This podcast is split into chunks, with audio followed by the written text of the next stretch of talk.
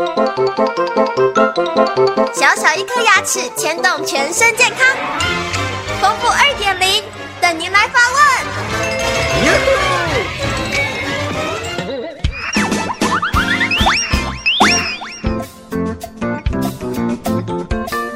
大家好，我是丰富医师。有听众朋友来问，为什么会得到牙周病？造成牙周病有两个因素，第一个叫做主要因素，第二个叫做次要因素。什么叫做主要因素呢？就是因为你刷不干净或者不刷牙，造成我们牙菌斑的累积在牙齿或牙根的表面上，久而久之就会造成蛀牙或者是牙周病。第二个是次要因素，次要因素包括哪一些呢？包括你有 B 型肝炎、C 型肝炎、糖尿病、肾脏疾病，甚至有心脏病、高血压，长期服药。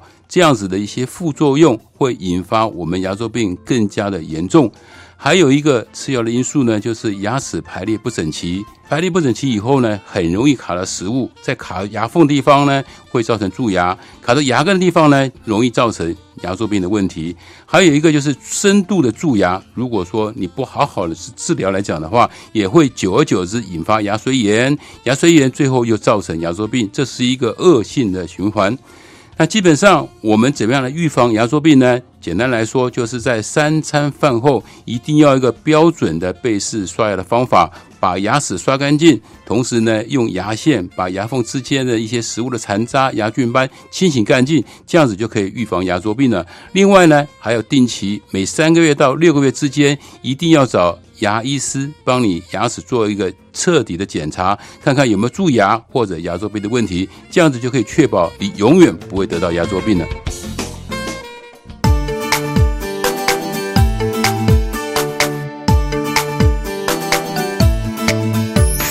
早上起床刷刷刷，三餐饭后刷刷刷，丰富牙医让你有一口好牙，享受人间真美味。